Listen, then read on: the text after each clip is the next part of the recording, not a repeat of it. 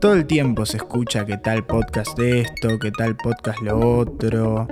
Los escuchamos todo el tiempo.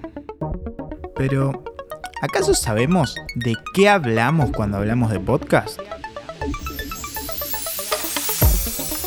Yo no sé si estaría tan seguro. Quiero invitar a todos y a todas a hagamos un viaje en el tiempo para ver realmente de qué hablamos cuando hablamos de podcast.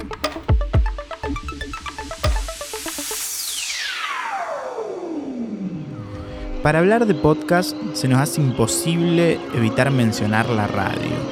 Por eso nos remitimos a una recreación de la primera emisión de radio del mundo. Esta se realizó en la noche del 24 de diciembre de 1906 en Massachusetts, Estados Unidos. Y a continuación escuchamos la primera emisión de radio en nuestro país,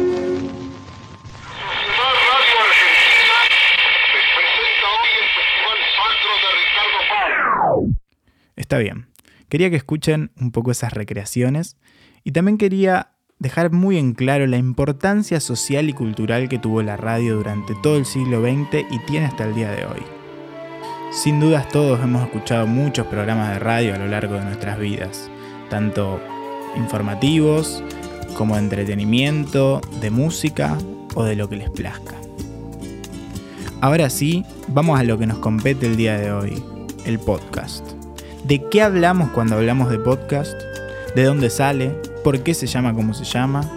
¿Y cuál es el rol que tiene hoy? A finales de 1996, la cadena de radio pública andaluza Canal Sur Radio inició las emisiones en streaming tanto de programas en directo como contenidos grabados clasificados por programas, fechas y temas. Desde ese momento iba a haber muchas radios que iban a empezar a colgar sus programas en la red, pero aún no iba a existir el podcast y tampoco se lo iba a llamar de esa forma. Fue con la llegada de la Really Simple Syndication, un formato HML para distribuir contenido web, el momento en el cual iba a comenzar a formarse la idea de podcast. El 13 de agosto de 2004, Adam Curry, un famoso videojockey de la MTV, utilizó la especificación de la Really Simple Syndication para poder añadir archivos al mismo. Es así como entre el 2000 y el 2004 se terminó de formar la idea del podcast.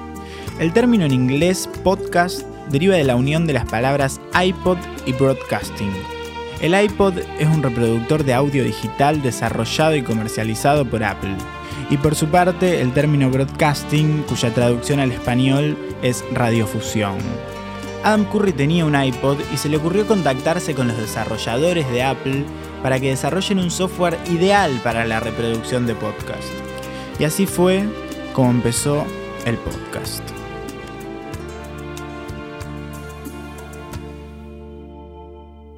Hoy nos encontramos con distintos tipos de podcast, ya sean de grabaciones de música, divulgación científica, congresos, aplicaciones educativas, formación abierta y a distancia, entrevistas, televisión y radio, visitas guiadas, museos, conferencias y muchos más.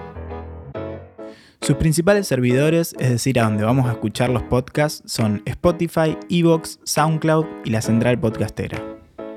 Según la página Vía Podcast, hoy existen en el mundo aproximadamente 1.800.000 podcasts. Hoy la radio sigue siendo un elemento importantísimo y fundamental para nuestra sociedad y nuestra cultura, pero el podcast cada día lo es más. Cada día existen más, existen más variedades y más gente que los escucha.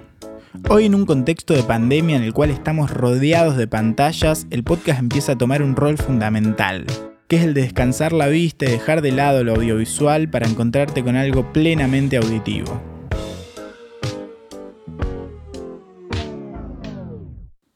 ¿De qué hablamos cuando hablamos de podcast? ¿De qué hablamos cuando hablamos de, podcast? ¿De qué hablamos cuando hablamos de podcast?